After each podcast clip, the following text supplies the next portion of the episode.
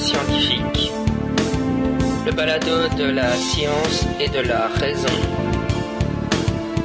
Épisode 34. Pour le samedi 23 janvier 2010.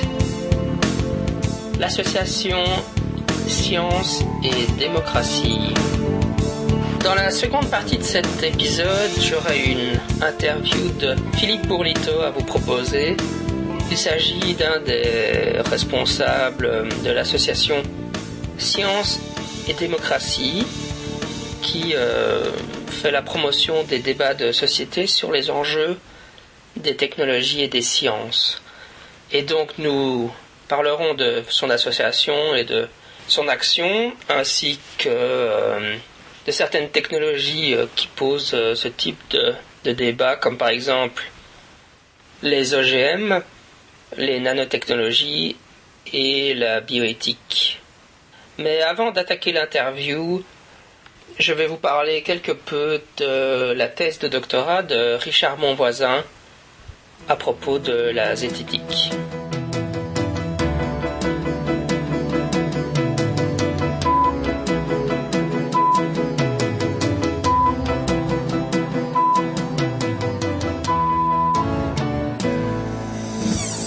Sur le blog euh, Scepticisme scientifique, j'ai donc une rubrique qui s'appelle Notes de lecture, où je présente des livres euh, qui se situent dans la vision du monde sceptique. Et euh, je, je mets une note qui va de 1 à 5, 1 ou 2 étant des livres sceptiques, mais qui ne sont pas aussi bons qu'ils auraient pu l'être, ou qui sont critiquables pour une raison ou une autre. 3 et 4 sont des très bons livres sceptiques que je recommande vivement. Et 5, euh, ce sont des classiques euh, incontournables pour moi, euh, qu'il faut absolument avoir lu si on veut vraiment avoir une, bonne vision de ce qu'est le scepticisme scientifique. Et aujourd'hui, j'aimerais vous parler donc de la thèse de doctorat de Richard Monvoisin et je lui ai mis une note de 4. Donc cette thèse s'appelle Pour une didactique de l'esprit critique zététique et utilisation des interstices pseudo-scientifiques dans les médias. Richard Monlevoisin l'a terminé en 2007 et il l'a réalisé sous euh, la direction de Patrick Lévy et d'Henri Brock. Et euh, elle, fait, euh, elle fait un bon 444 pages et donc c'est une fameuse brique. Avant d'aller plus loin, je voulais dire que j'espère que Richard Monvoisin viendra sur ce balado pour une interview. Euh, j'ai échangé quelques mails avec lui. Je ne peux rien promettre à l'heure actuelle, mais avec un peu de chance, nous aurons une interview consacrée à sa thèse de doctorat. Et euh, dans ce cas de figure, euh, cette petite présentation n'est qu'un un amuse-bouche pour une future interview dans un futur épisode du balado. Tout d'abord, le concept central de la thèse de doctorat s'intitule donc les interstices pseudo-scientifiques. Donc en gros, euh, à la question pourquoi est-ce que les gens croient dans des choses bizarres, à cette question-là, euh, Richard, mon voisin, propose une réponse qui se situe du côté du rôle des médias et il définit donc, il propose un concept qui sont les interstices pseudoscientifiques qu'il définit de la manière suivante, page 133, les biais potentiels ou avérés dans la transposition médiatique des hypothèses ou des résultats scientifiques biais pouvant amener le récipiendaire à adhérer par des procédés autres que logico-déductifs à une thèse insuffisamment étayée ou à croire accréditer une thèse non prouvée. Donc en clair, euh, Richard Monvoisin met la responsabilité pour la présence des pseudosciences, des sciences pathologiques et autres dans nos sociétés sur le compte des médias. Et forcément, bon, ben, on peut être globalement que d'accord avec lui, même si euh, évidemment le paysage médiatique est en train de changer énormément depuis l'avènement de l'Internet. Ces interstices pseudo-scientifiques se situent surtout dans la manière dont les médias traditionnels présentent la vulgarisation euh, scientifique. Et euh, effectivement, enfin bon, je veux dire, on ne peut, on ne peut être que d'accord avec avec ce constat que trop souvent la manière dont les médias présentent l'information scientifique présente des biais ou euh, est insatisfaisante. Sur ce point-là, euh, je veux dire, ma seule remarque, c'est qu'évidemment, euh, Je pense qu'il y a aussi d'autres facteurs qui jouent, dont des facteurs psychologiques qui entrent dans ce type de croyance, et aussi le fait que pour la croyance dans les phénomènes dits paranormaux, il y a le fait que les gens vivent des expériences inhabituelles, d'un point de vue purement phénoménologique, ça ne veut pas dire que ces phénomènes s'expliquent réellement par des processus paranormaux, mais le fait que des gens vivent des expériences inhabituelles, c'est-à-dire des sorties hors du corps, des expériences de mort imminente, des observations d'avenir, des conditions paranormales, ces, ces, expériences phénoménologiques sont rapportées par les sujets et leur existence est donc indéniable. Le débat porte sur l'explication. à leur donner, est-ce que ces phénomènes nécessitent des explications en termes de processus réellement paranormaux ou peuvent être expliqués de manière prosaïque? Oui, donc le, fait que ces expériences inhabituelles sont vécues par des gens joue clairement aussi un rôle dans le maintien de certains systèmes de représentation. Mais euh, bon, je crois que Richard mon voisin sera d'accord avec moi sur ce point, et euh, simplement sa thèse se situe plus dans une optique euh, de type sociologique que dans une optique de type psychologique. Donc le gros de sa thèse consiste en des analyses de cas, donc de, par exemple de couvertures de magazines ou d'interviews, d'articles, où il montre euh, comment euh, euh, il, donne des exemples de ces interstices pseudoscientifiques et de comment donc les médias traditionnels d'une certaine façon, entre guillemets, désinforment le grand public à propos des débats scientifiques. Il y a énormément de choses euh, vraiment intéressantes dans sa thèse et il s'agit donc de la première thèse dite de zététique euh, dans la langue de Molière en français. Un point qui m'a particulièrement intéressé, c'est que en lisant la thèse, je me suis dit que Richard Monvoisin et moi avions vraiment parcouru euh, des chemins intellectuels très similaires. On avait vraiment, visiblement eu les mêmes lectures, les mêmes références et une, conception des choses vraiment on est, on est dans la, même, sur la même longueur d'onde, ce qui montre à mes yeux, ce qui démontre à mes yeux que le, scepticisme scientifique est une vision du, monde cohérente, en tout cas relativement cohérente pour ceux qui se donnent la peine de l'approfondir.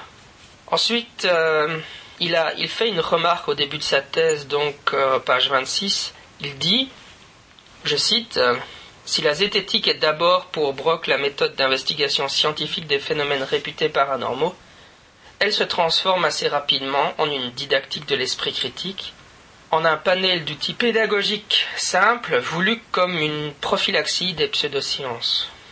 Et puis, euh, page 22, il définit la zététique de la manière suivante. Le terme zététique, au sens moderne, désigne la méthode, la démarche critique proprement dite, là où le scepticisme offre la posture épistémologique. D'une manière un peu simpliste, nous tendons à dire que le scepticisme est la posture philosophique dont la zététique est le bras outillé. Ce qui m'a intéressé ici, c'est qu'effectivement, si on se remet, si quand je me remets à l'époque donc où j'ai lu les premiers bouquins de Brock, donc euh, d'Henri Brock, euh, comme Le Paranormal, ses documents, ses hommes, ses méthodes, je pense que c'est le premier que j'ai lu euh, durant mes études universitaires. Il est sorti en 1989 pour la première édition. L'impression que j'avais, c'était que euh, la zététique était une discipline ayant pour vocation d'étudier les phénomènes dits paranormaux. Et en fait, il s'avère que c'est un malentendu, comme l'explique très bien Richard Monvoisin. Et aujourd'hui, euh, la zététique est une manière d'enseigner la, une méthode pour enseigner la pensée critique. Et je dirais une méthode parmi d'autres, comme, parce que personnellement je pense que la pratique de la philosophie avec les enfants est une, une manière, euh, une pédagogie extrêmement intéressante pour enseigner euh, la pensée critique aussi. Mais donc on, on jette un regard vers le passé, cette, euh, cette ambiguïté du départ sur qu'est-ce que la zététique était, dans les ouvrages d'origine d'Henri Brock, de départ d'Henri Brock et est quelque peu problématique, effectivement. Euh. et donc maintenant, euh, le, temps ayant passé, euh, je me rends compte que ce que je pensais être la zététique au départ, en réalité aujourd'hui, il s'agit de la psychologie des expériences inhabituelles. Dans une interview récente de Chris French que j'écoutais, il expliquait fort bien que la psychologie des expériences inhabituelles se distingue de la parapsychologie en ce qu'il s'agit d'un programme de recherche ayant pour objet donc les phénomènes, euh, les expériences inhabituelles, donc les phénomènes réputés paranormaux, mais qui tente de les expliquer en faisant l'hypothèse de départ qu'il est possible de les, de les expliquer au moyen de la psychologie, donc de manière prosaïque, sans faire appel à des processus authentiquement paranormaux. Là où, à l'inverse, les parapsychologues, en tout cas certains, ceux qui ne sont pas sceptiques, ceux qui sont du côté psyphile, auront tendance à invoquer des processus authentiquement paranormaux pour expliquer les phénomènes. Donc, il s'avère que la zététique est en fait une méthode parmi d'autres pour enseigner la pensée critique, ce qui est très bien. Je suis, en tant que sceptique, extrêmement euh, pour l'enseignement de la pensée critique, et je pense que l'enseignement scolaire échoue malheureusement souvent à enseigner aux enfants, aux adolescents, aux jeunes adultes la pensée critique. Et apprendre à penser de manière critique, oui, c'est quelque chose qui s'apprend. Il y aura encore beaucoup de choses à dire sur la thèse de Richard Monvoisin, mais je vais m'arrêter là, euh, puisque ça fait déjà une bonne dizaine de minutes que je suis en train de parler, et euh, je veux passer à l'interview. Mais euh, pour ceux que ça intéresse, n'hésitez pas à aller sur le blog Scepticisme Scientifique pour y lire l'intégralité de ma note de lecture. Et puis, comme je le disais précédemment, j'espère que Richard, mon voisin, viendra sur ce balado nous parler de sa thèse lui-même et de cette manière nous aurons l'occasion d'en discuter plus en profondeur.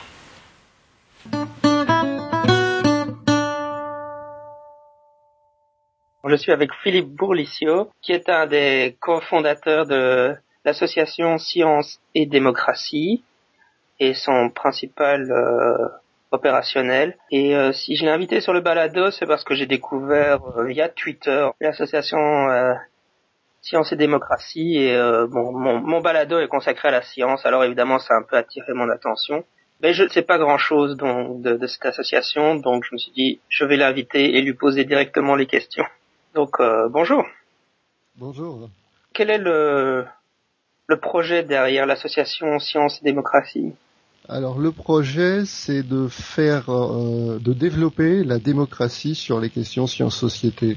Euh, des questions comme celles qui touchent les OGM, les nanotechnologies, euh, bref, toutes les incidences que les sciences et les technologies ont dans la société et qui posent problème pour pour la population, pour en tout cas provoque la polémique et, et inquiète un certain nombre de gens. Donc à partir de ce moment-là, euh, le projet essaye de faire participer les gens euh, avec l'idée que la démocratie participative, c'est un moyen d'interagir, de faire euh, dialoguer les gens et, d'identifier les problèmes, d'y apporter des réponses et éventuellement, dans l'idéal, d'aller chercher le politique pour, pour lui faire entendre ce, ces réflexions à quelle époque est, né le désir de fonder cette organisation et puis comment ça s'est un peu fait euh?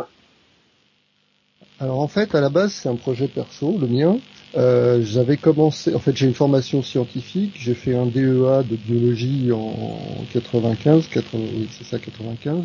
Et hum, juste après ça, je me suis orienté vers l'enseignement en collège-lycée. Et c'est à, peu près à la même époque qu'il y a eu le clonage de Dolly, les premières destructions d'OGM, euh, l'affaire du sang contaminé, puis un peu plus tard la vache folle. Tous ces sujets qui m'ont interpellé, j'ai commencé à en discuter avec mes élèves et c'est de là qu'est venue euh, l'envie de faire du débat. Voilà. Et puis finalement, euh, les élèves c'est bien, mais j'avais besoin de dialoguer avec des gens qui avaient peut-être meilleure vision, euh, meilleure connaissance du sujet faire aller au-delà de la simple pédagogie, quoi. Et, du coup, j'ai commencé à travailler sur le web et à faire un premier site qui avait une version, une, une vocation pédagogique. Toujours, c'était c'était ma forme, enfin comment dire mon activité au départ. Et puis en fait en 2003, il y a eu l'explosion des blogs et là du coup je me suis dit tiens c'est effectivement une bonne approche et du coup, le site est devenu participatif. C'était mon premier site qui s'appelait Débat Sciences Société. Et voilà, et puis de fil en aiguille, euh, le, site s'est développé, des gens s'y sont intéressés, des, discussions sont, sont, nées. Et puis à un moment donné, voilà, je me suis dit ce serait intéressant quand même que que ce soit pas un simple projet perso. Et du coup, euh, fin 2005, euh, avec quelques amis, en fait, on a lancé l'association Sciences et Démocratie. Au niveau de, de son action, euh, il y a le site web évidemment, euh, mais euh, est-ce qu'il y a, d'autres actions plus que en parallèle au site web? Alors, on commence tout juste en fait. C'est vrai que depuis 2005, l'essentiel se passait sur le web, avec d'abord le site, et puis effectivement, tu as parlé du, compte Twitter, et puis il y a une page Facebook, mais elle est encore anecdotique. Mais effectivement, euh, le, ça suffit pas quoi. Pour euh, pour motiver des gens à venir sur ce site et discuter, euh, je me suis rendu compte avec d'autres expériences et d'autres projets que le couplage avec des débats en, face à face, ça a quand même une plus-value. Voilà, donc on commence tout juste, c'est-à-dire que là, euh, on va organiser un, euh, un premier débat justement mardi prochain, dans une semaine, avec euh, les voisins en fait. Voilà, donc rencontre de quartier sur le sur le thème des nanotechnologies. Et puis la semaine suivante, on, on enchaîne, enfin on va continuer bien sûr sur les nanotechnologies, mais on va attaquer aussi les questions de bioéthique en fait sur un projet qui est lancé par la région Île-de-France, qui s'appelle QSEC, je ne sais pas si tu en as entendu parler, question de science en jeu citoyen. Donc un projet de la région qui est euh, co-géré avec trois grosses associations d'Île-de-France. Et donc euh, Science et Démocratie s'associe à ce projet-là et va animer un groupe de, travail au travers de quatre ou cinq réunions de, janvier à mai. Oui, c'est le début effectivement, et puis en fonction de, comment ça se passe, moi je, suis très confiant euh, dans l'idée que on va développer effectivement des réunions régulières sur les thématiques euh, qu'on retrouve sur le site, avec l'idée vraiment d'articuler les deux, quoi, et de trouver euh, une spécificité à, chacun et, pour, être plus efficace finalement. Et au niveau du, du site web, comment est-ce qu'il fonctionne? Fonctionne tout simplement, je suis le principal animateur, enfin je suis même l'animateur, c'est-à-dire que euh, j'interviens, enfin je, comment dire, voilà, je publie l'essentiel des contenus sur le site, mais le site est ouvert à n'importe qui qui a quelque chose à faire passer. Donc tous les textes, d'une part, sont ouverts aux commentaires, d'autre part, les, les internautes peuvent proposer des sujets qui soit simplement ils proposent un sujet, soit ils peuvent proposer un article qui s'intègre dans des dossiers déjà existants pour alimenter ces, sujets.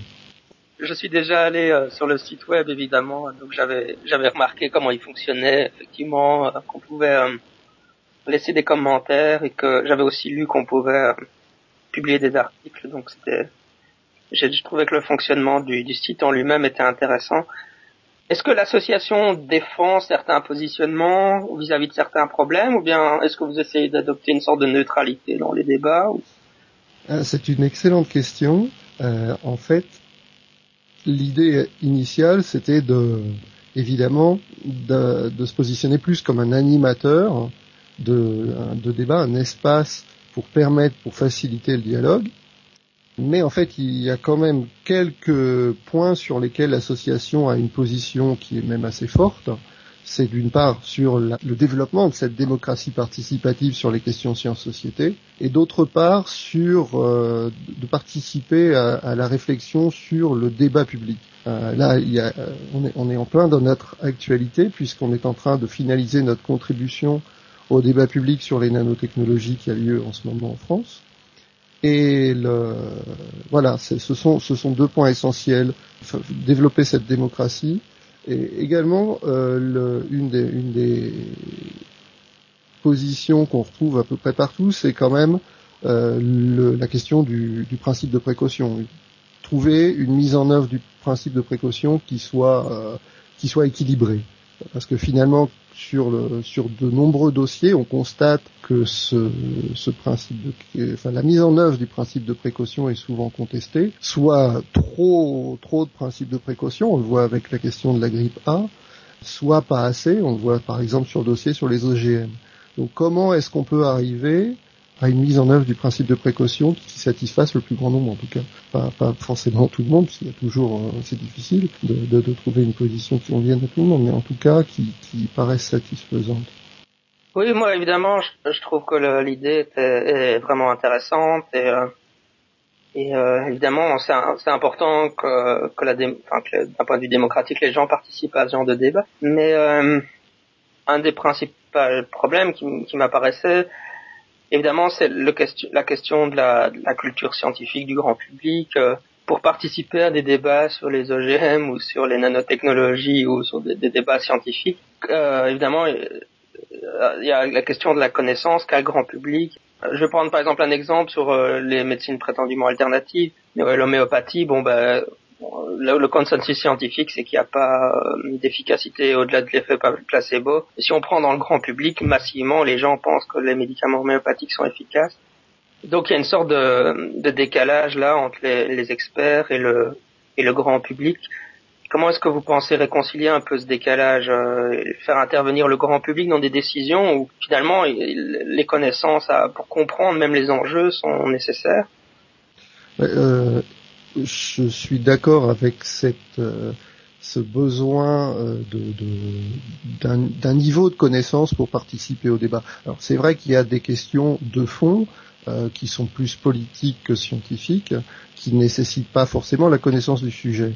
Euh, en revanche, il y a, d'autres questions qui pourraient nécessiter d'avoir un minimum de connaissances sur le sujet. Et, là, en fait, on retrouve euh, sur, le site euh, son activité primaire, qui est pas primaire mais, mais initiale, qui était de faire de la, de la pédagogie sur ces questions-là. Donc si tu vas sur le site et que tu regardes la rubrique dossier et débat, que tu rentres dans un dossier n'importe lequel, tu vas trouver différents, différents niveaux de contenu qui sont regroupés autour des, des, des thématiques qui sont alors il y a une section pour pour débattre, pour contribuer, mais il y a également deux sections qui s'appellent découvrir et comprendre. Donc découvrir, c'est plutôt des synthèses qui donnent un aperçu du sujet et de, la controverse autour d'un sujet scientifique, et la rubrique comprendre, qui sont là des dossiers un peu plus, euh, qui vont un peu plus dans le détail, qui sont plus pédagogiques. Donc cette, cette idée qu'il faut effectivement donner de la connaissance aux gens pour qu'ils puissent rentrer plus à fond dans les sujets fait partie de notre,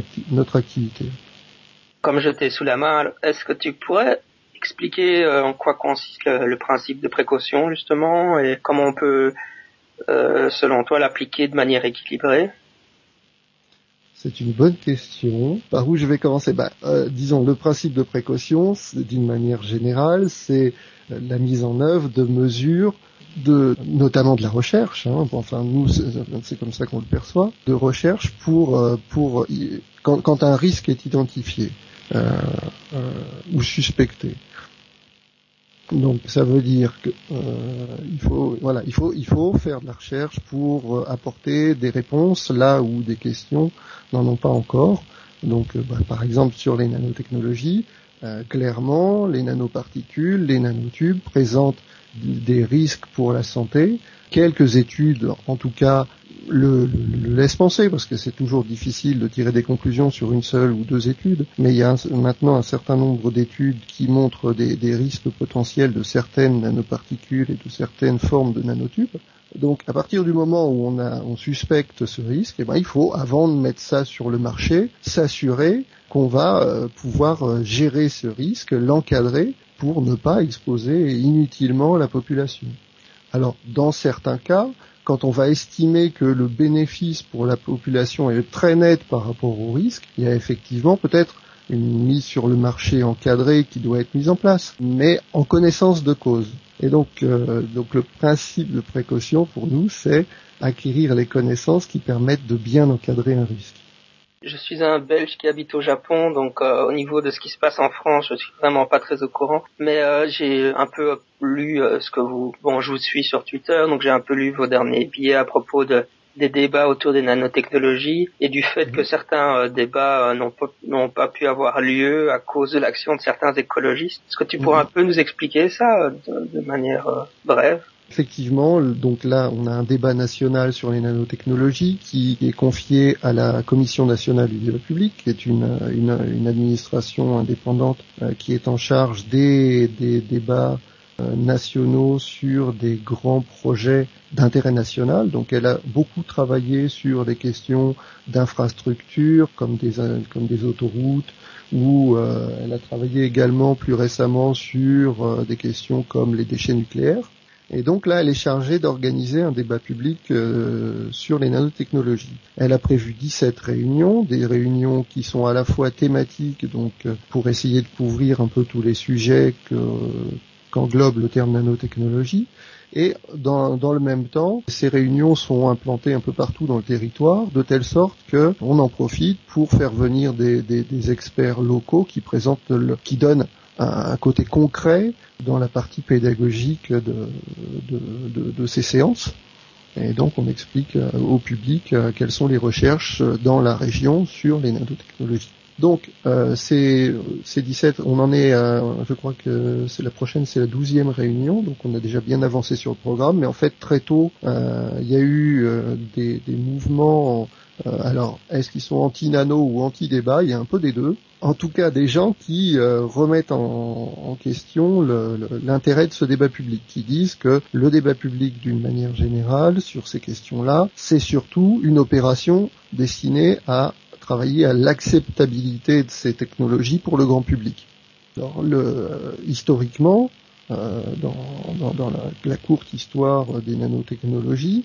Euh, c'est le groupe Pièces et Main d'œuvre à Grenoble qui a, qui a été le premier à, à, à s'opposer au débat public et à clairement se positionner contre et à, et à, manifester contre. Donc il y avait déjà une première opération en 2006 à l'ouverture du, du, grand centre euh, de recherche de Miniatech à Grenoble. Et puis là, on retrouve en fait ce mouvement d'opposition dans le débat public euh, comment dire euh, avec bah, des banderoles, de l'agitation dans la salle, euh, à tel point que finalement le, reste du public n'arrive pas à dialoguer avec les, gens qui sont à la tribune, et au final l'organisateur est obligé de suspendre la séance. Donc on est on est là à je sais pas à peu près la moitié, enfin quelques, en tout cas un certain nombre de, séances ont été annulées. Euh, suffisamment pour que ça, ça ampute euh, de façon assez importante ce, ce débat public. Euh, alors, comment, comment est-ce qu'il faut percevoir cette position des, de, de, de, militants? Moi, je leur trouve une certaine légitimité dans le sens où euh, ce débat public n'est pas vraiment un débat public, c'est plus de la une présentation c'est une opéra. D'ailleurs, les organisateurs du débat public, la Commission nationale du débat public, reconnaît qu'elle a conçu cette opération comme une opération d'information. Alors, euh, c'est pas tout à fait la même position quand même que, les militants anti-débat, évidemment, euh, mais euh, mais on, est, bien là dans une posture d'information plus que de vrais débats qui, qui cherchent des, des, des débuts de solutions sur les problèmes identifiés. Alors, 17 séances du coup dans cette approche d'information, c'était suffisant, mais la même démarche aurait pu être tenue il y a cinq ans parce que les informations, les questionnements étaient à peu près les mêmes. Donc ça aurait été bien de faire une opération comme ça il y a cinq ans. Aujourd'hui, euh, c'est clairement insuffisant et c'est en ça que finalement les militants anti anti nano mais surtout anti débat euh, ont raison. Euh, il aurait fallu et faire faire beaucoup plus que ça. Et donc, dans, c'est d'ailleurs dans notre dans notre dans la, comment dire la contribution qu'on est en train de préparer pour le débat public, c'est de dire qu'il qu'il va falloir poursuivre les débats après celui-ci sur d'autres d'autres débats publics qui vont être plus ciblés. Donc, par exemple, sur comment, justement, comment est-ce qu'on met le principe de, précaution en œuvre de façon équilibrée euh, Comment est-ce qu'on résout le problème de l'expertise scientifique Est-ce qu'il faut une recherche publique indépendante ou pas? C'est une question qu'on se traîne euh, depuis très longtemps et la réponse euh, est pas satisfaisante puisqu'elle puisqu'elle continue à, à entre guillemets pourrir les débats. Euh, voilà, il y a, d'autres questions comme ça qu'il va falloir traiter de façon de façon plus spécifique. Là, dans le débat public, hein, une des questions, c'était est-ce qu'il faut informer les citoyens, enfin, c'est pas la question, c'est est-ce qu'il faut, mais comment est-ce qu'on peut informer les citoyens? Est-ce qu'il faut étiqueter les produits qui contiennent des nanoparticules, par exemple? Et, et, il y a justement euh, un texte qui est en préparation dans le monde des produits cosmétiques pour mettre sur ces, produits, de, donc des produits de consommation, un petit mot nano derrière le nom de la particule qui est à taille nanométrique. Et, en fait, c'est pas du tout satisfaisant comme réponse parce qu'il y a des nanoparticules qui vont pas présenter de risque, il y en a d'autres qui vont présenter de sérieux, et c'est pas cette euh, étiquette qui permettra de, faire le distinguo. Donc cette question a été abordée dans une des réunions du débat public, mais en fin de séance, alors qu'elle devrait faire l'objet d'un vrai débat sur l'étiquetage des, risques sur les produits de consommation d'une manière générale. À mon avis, il y a un vrai débat de fond là aussi. Voilà, donc euh, grosso modo, l'idée c'est ça, c'est euh, le débat euh, tel qu'il est là aujourd'hui, ben, c'est pas un débat. Alors si les militants anti-débat disent c'est une opération d'acceptabilité, moi je pas j'ai pas la même position. C'est plutôt de dire que c'est ok, ils ont choisi de faire une opération d'information, mais du coup celle-là elle intervient beaucoup trop tard et il va falloir très vite aborder les vraies questions. Moi, évidemment, je suis plutôt, je suis quelqu'un, je dirais, de, je suis un peu un science geek, comme ça, un fan de la science, mais je suis aussi tout à fait d'accord qu'évidemment, il faut appliquer le principe de précaution. Par exemple, en, Belgique, on a des philosophes, hein, je pense ici à Isabelle Stengers, euh, mhm. qui est une philosophe relativement célèbre en Belgique. Et euh, elle est très anti-OGM, elle est célèbre pour ça. Et mhm. mais euh, quelqu'un comme Isabelle Stengers, sur le plan philosophique, elle, dépend, elle défend un peu bon, pour, pour simplifier à outrance, disons, une position un peu postmoderne où euh, la science n'est qu'un discours parmi d'autres et n'a pas de prétention à la vérité plus que d'autres discours. Et d'une certaine façon, quand, quand elle développe un discours anti-OGM, j'ai l'impression que il y a, certains courants dans la société qui sont en fait des courants anti-science et qui développent des discours anti-OGM et anti-nano, euh, anti-technologie parce qu'en fait ils sont en, finalement anti-science, mais c'est un peu irrationnel dans leur approche. Est-ce que tu as cette, cette même impression euh, Qu'est-ce que tu en penses? Alors moi je crois pas, enfin il y a forcément dans la population des gens qui sont anti-science, mais je crois pas que ce soit la majorité, ça doit être vraiment une minorité. Je pense que plus globalement les, mouvements de contestation qu'on observe sont des mouvements contre euh, le monopole par l'industrie euh, le fait que certains groupes industriels brassent beaucoup d'argent euh, au, détriment de la sécurité de la population. Je pense que c'est plutôt ça. En tout cas, c'est comme ça que moi je le perçois. Mais cela dit, euh, c'est assez difficile à dire. Justement, là, on a une discussion sur le site ces tout derniers jours avec avec apparemment des, des, militants qui étaient à Rennes au dernier débat public sur les nanotechnologies et on trouve dans, dans, dans les documents qu'ils ont écrits sur internet euh, des, des ce, type de position quoi. C'est pas ils sont pas anti-science. En tout cas là, je parle de, de, Souris Verte par exemple qui est donc le, le groupe euh, qui a apparemment manifesté à, Rennes même si euh, dans, dans, les échanges il apparaît qu'ils sont pas les seuls à être intervenus et à avoir, à avoir empêché le débat public. Leur, leur propos c'est plus euh, de dire que il y a y a des problèmes des vraies questions de fond et c'est pas dans ce, cette opération-là qu'on pourra les, les traiter. Voilà, donc ça rejoint assez, assez la position que, que Science et Démocratie défend. Oui, tu as abordé un peu la question des nanos. Est-ce que tu pourrais dire un mot sur les quelle position tu défendrais à propos des OGM, par exemple? Alors j'avais travaillé sur le dossier OGM euh, sur mon sur mon site perso euh, il y a quelques années. Euh, j'ai un petit peu décroché disons que quelque chose que je remarque, c'est que j'ai l'impression que dans la population, le débat n'a pas vraiment avancé. C'est-à-dire qu'on est toujours à suspecter les mêmes risques et à avoir toujours les mêmes euh, confrontations entre des personnes qui prétendent euh, apporter des informations ou qui apportent en tout cas des, des contributions scientifiques ou des données statistiques et puis d'autres qui les contestent donc on est toujours dans, euh, cet affrontement et j'ai pas l'impression que le débat ait avancé énormément. Moi j'aimerais bien effectivement avoir le temps de reprendre ce dossier-là, faire le point de ces de ces 15 années de d'utilisation des OGM à travers le monde. Alors effectivement, on trouve des, des documents, mais enfin en tout cas les, les promoteurs des, des, des OGM euh, mettent en avant des études. Alors ce serait intéressant de, de, de creuser ces questions-là et de voir où on en est vraiment aujourd'hui. Effectivement, même dans les propos des, des anti-OGM, euh, il y a des arguments qui, qui ont l'air un peu simplistes. Donc faudrait faudrait creuser ces questions-là. Et c'est vrai que j'aimerais bien moi perso me, me replonger là-dedans. y a, y a... Oui, oui, clairement. Mais en même temps, on voit que bah, ce qui me pose problème, c'est que le, le fonctionnement démocratique de la société ne permet pas de d'avancer sur ces questions-là.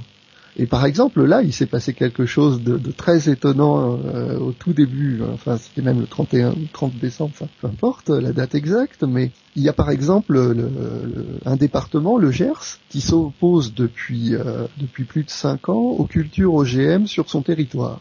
Et comme toute interdiction qui avait été décrétée sur le territoire par des maires, par des conseils généraux, elles avaient été rejetées. D'accord Donc euh, l'argument qui était le jugement était que la décision d'autoriser ou d'interdire des OGM sur le territoire appartient au ministre de l'Agriculture et à lui seul. Alors jusqu'à présent, donc le, GERS n'avait pas n'avait pas gain de cause. Et là, il s'est passé quelque chose, c'est que le Conseil d'État euh, vient de leur donner raison. Donc après après cinq ans de, conflits et de combats, le GERS vient d'avoir gain de cause sur euh, la possibilité d'interdire les OGM sur son territoire. Euh, alors ça, va, ça va avoir. Aujourd'hui, il n'y a plus de culture en dehors des, recherches, des travaux de recherche. Il n'y a plus de culture d'OGM sur le territoire, donc ça ne va pas avoir un impact flagrant aujourd'hui. Mais s'il y a d'autres, euh, de nouveaux OGM qui arrivent sur le et des autorisations qui sont données, ça va avoir un impact considérable.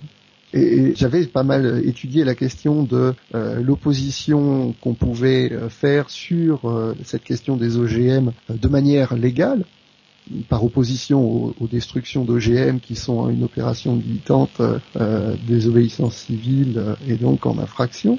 La question que je m'étais posée à l'époque, c'est euh, est-ce qu'on a des, des recours légaux pour s'opposer aux OGM. Et il y avait une piste intéressante qui était les lois de décentralisation. Donc euh, depuis 2002, je crois, des textes de loi donnent des nouveaux pouvoirs au territoire. Et en fait, bah, les, jugements euh, qui ont qui ont été annulés, enfin les décisions d'interdire les OGM qui avaient été annulées jusqu'à présent, montraient que bah, cette décentralisation, elle marchait pas du tout pour les questions sur société finalement. Donc il y avait vraiment un problème dans notre démocratie, ici en France, de ne pas pouvoir euh, mener une opération légale d'ampleur pour pouvoir euh, demander finalement un vrai débat public sur les nanotechnologies ou sur les OGM pardon. Euh, mais c'est pareil. Et d'ailleurs, dans le débat sur les nanos, une des associations, enfin un des cahiers d'acteurs, on appelle ça les cahiers d'acteurs, quand euh, une, organisation, que ce soit une association, une entreprise, etc., fait connaître ses, ses positions. Donc ce fameux cahier d'acteurs d'une des associations qui est la Fondation Sciences Citoyennes, c'est de dire qu'il faut justement instaurer un processus démocratique, qu'ils appellent la conférence de citoyens, qui est un, pro, qui est un processus que, euh, que perso je défends aussi depuis très, bah, depuis 98, depuis la première conférence de citoyens en France. C'est une démarche que je défends aussi, et donc Science et démocratie défend, non pas comme un processus exclusif, par contre, il faut l'intégrer dans, dans, parce que la, la, la, version de, bon, je rentre dans les détails un peu techniques, mais ce que propose la Fondation Science Citoyenne a aussi quelques quelques défauts. Voilà, donc il y a, mais c'est intéressant et, il y a vraiment des choses à faire de ce point de vue-là. Et c'est d'ailleurs aussi une des, une des recommandations de Sciences et Démocratie dans le débat sur les nanos. Oui, je crois qu'on a évoqué deux enjeux jusqu'à présent, donc les, les nanos et puis euh, les OGM. Est-ce qu'il y a des autres enjeux euh, que tu voudrais évoquer qui te semblent importants actuellement d'un point de vue technologie et, et démocratie? Oui, oui, bien sûr. Euh, D'un point de vue, euh, bah, il y, a, une autre actualité pour nous en 2010, c'est la révision de la loi de bioéthique. Donc là, on a tout ce qui touche euh, à la recherche sur l'embryon, au diagnostic prénatal. Donc finalement, voilà, les, technologies qui ont une incidence sur la reproduction, la maîtrise de la reproduction humaine et, puis et puis et puis des, sujets, d'autres sujets dans, dans, le champ de la bioéthique. Voilà, donc là on a on a un chantier euh, qui est qu'on a commencé en, en 2009 puisqu'il y avait eu les, les états généraux de la bioéthique, donc on va continuer à travailler ce sujet-là ou ces sujets-là début 2010, sachant que donc on a une révision de la loi de bioéthique euh, qui est en, préparation et qui va avoir lieu au cours du, du premier semestre. Là. Sinon, il y a la question des, des, ondes électromagnétiques. Donc c'est un sujet euh, qui fait partie voilà des débats sciences-société. Euh, il y a eu une conférence de citoyens euh, menée par la région Île-de-France, non par la ville de Paris, pardon, l'année dernière. Il y a eu le Grenelle des ondes. Donc il y a, un débat qui essaye d'être démocratique sur ces questions-là. Alors par exemple sur ce sur ce sujet, sans rentrer dans les considérations techniques, on pourrait se dire bon ben voilà, on n'a rien on n'a rien réussi à prouver. Il y a quelques études qui laissent entendre que peut-être il y a une incidence, un effet biologique, est-ce que c'est un effet sanitaire ou pas? Bref, il y a une grosse étude internationale qui est censée tirer des conclusions là-dessus et les conclusions tardent à venir. Donc, en l'absence d'une possibilité de tirer des conclusions, est-ce qu'on ne devrait pas déjà s'occuper des gens qui en souffrent vraiment? Donc il y a des gens qui se disent électrosensibles, peu importe que ce soit vraiment dû aux antennes ou pas. Hein, il y a même des cas où euh, les gens se déclarent souffrant euh, de l'exposition à, une antenne relais et en fait on apprend que cette antenne relais n'est pas branchée. Bon, il y a, une souffrance là pour ces gens-là. Alors est-ce que euh, il n'y a pas une réflexion collective à mener sur voilà les gens qui sont qui souffrent par rapport à une exposition voilà, c'est peut-être simplement des pathologies psychologiques, mais, mais ça nécessite peut-être quand même une approche sociale. Oui, on arrive tout doucement à la fin de l'interview. Donc, euh, si les gens veulent en savoir plus, euh, tu les renvoies vers le site, je suppose? Oui, tout à fait. Donc, le site, euh, je vais donner l'adresse, c'est www.science-et-démocratie.net. Oui, il y a, euh, sur ce site, donc euh, il y a effectivement un blog pour tenir les gens au courant de l'actualité de ces, sujets-là. Il y a des dossiers pour rentrer plus en profondeur euh, dans, les, dans les questions et, et, les informations. Il y a évidemment en pied de page, on trouve les coordonnées de l'association et une rubrique à propos du site et à propos de l'association. Donc si les gens ont des questions à poser, ben, moi je suis là pour y répondre. Voilà, puis il y a aussi effectivement un compte Twitter, un compte Facebook. Euh, si les gens utilisent euh, de préférence ces outils-là, on peut se retrouver et, discuter aussi euh, sur sur ces sur ces sites. Merci d'être venu sur le balado, c'était très intéressant. C'est vrai que c'est des vrais enjeux de société, donc je trouve que c'est important qu'il y ait des associations comme la tienne. c'est du bon boulot. Merci beaucoup. Bah, C'était très gentil à toi euh, de, de, de nous poser ces questions-là. J'espère effectivement que, que ça permet de faire avancer les choses. Donc, euh, donc bah, mer merci beaucoup. Au revoir. Au revoir.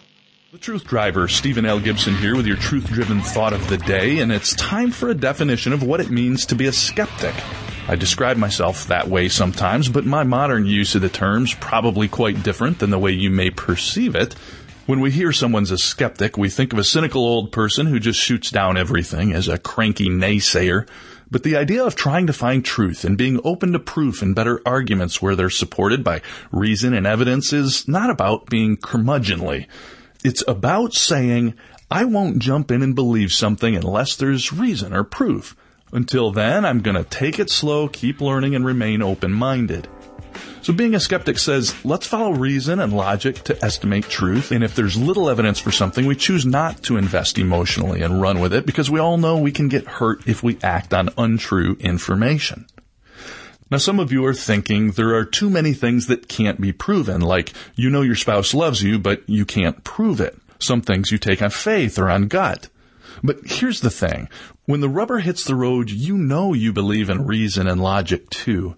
Let's say that you're on trial for a crime you did not commit. You need a jury not just to guess at things and use their gut. You need them to be able to use deductive reasoning, logic, and even basic probability or science to see and understand that you are innocent all of a sudden when you're on trial, you'll demand that the world work logically and predictably and rationally. It's what we expect from the world when we really want something fixed. When we want to cure a disease or find out what's wrong with you, we want the truth.